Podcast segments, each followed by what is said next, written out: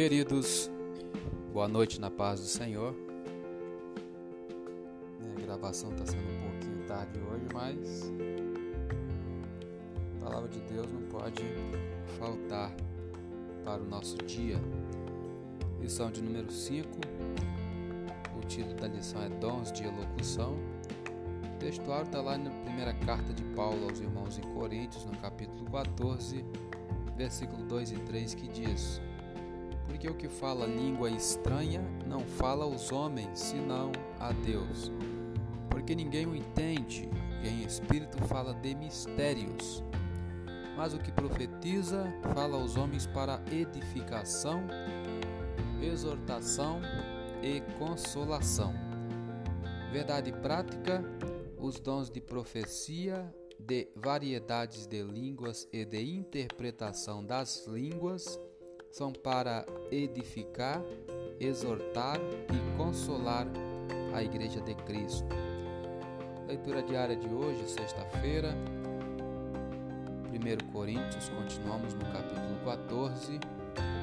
Hoje iremos ler do versículo 22 ao 25, que vai nos falar sobre os sinais para os fiéis e para os infiéis. Vamos falar sobre os sinais.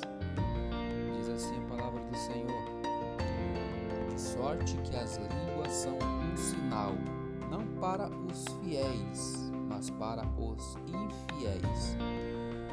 E a profecia não é sinal para os infiéis, mas para os fiéis. Resumindo, línguas são sinal para os infiéis, profecia são sinal para os fiéis.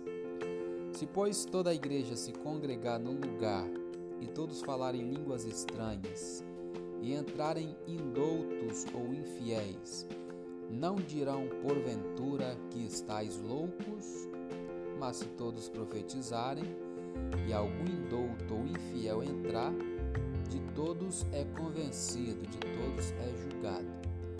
Os segredos do seu coração ficarão manifestos, e assim, lançando-se sobre o seu rosto, adorará a Deus publicando que Deus está verdadeiramente entre vós. Comentário: O modo como os coríntios falavam em línguas não ajudava ninguém.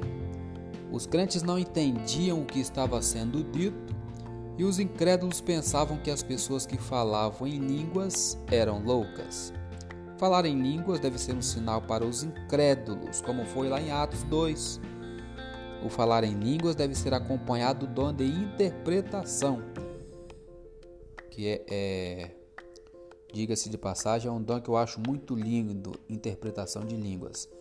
Dessa forma, os incrédulos serão convencidos de uma realidade espiritual e motivados a progredir na fé cristã. Embora esse seja um modo de alcançar os incrédulos, Paulo diz que a profecia enunciada na língua dos ouvintes é geralmente melhor.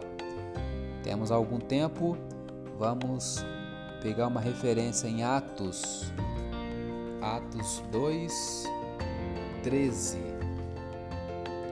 E outros, zombando, diziam: Estão cheios de mosto. Pegando uma outra referência, vamos para Isaías 45, 14. Isaías 45, 14 diz: Assim diz o Senhor: o trabalho do Egito e o comércio dos etíopes e os sabeus, homens de alta estatura, se passarão para ti, serão teus. Irão atrás de ti, virão em grilhões e diante de ti se prostrarão. Far-te-ão as suas súplicas, dizendo: Deveras Deus está em ti, e nenhum outro Deus há mais.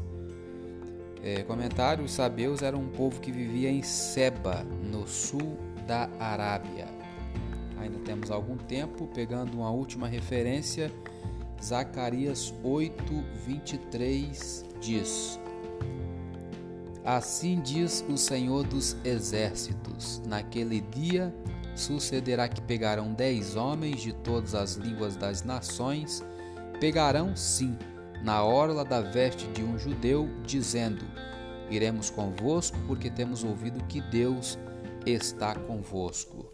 Comentário: No passado, Jerusalém teve que suportar frequentemente o impacto de cruéis zombarias por parte de outras nações. A cidade não era respeitada. Seus cidadãos pecaram tanto que Deus permitiu que se tornassem motivo de zombaria por parte de seus inimigos. Mas no final, diz Zacarias, Jerusalém será um lugar santo, altamente respeitado por todo o mundo, porque seu povo terá o seu coração mudado em direção ao Senhor. Os povos de outras nações verão como Deus recompensou seu povo por sua fidelidade e desejarão ser incluídos em suas grandes bênçãos. Eu sou Elias Rodrigues. Essa foi mais uma leitura diária de hoje. Compartilhe essa mensagem com seu grupo de amigos e que Deus nos abençoe. Amém.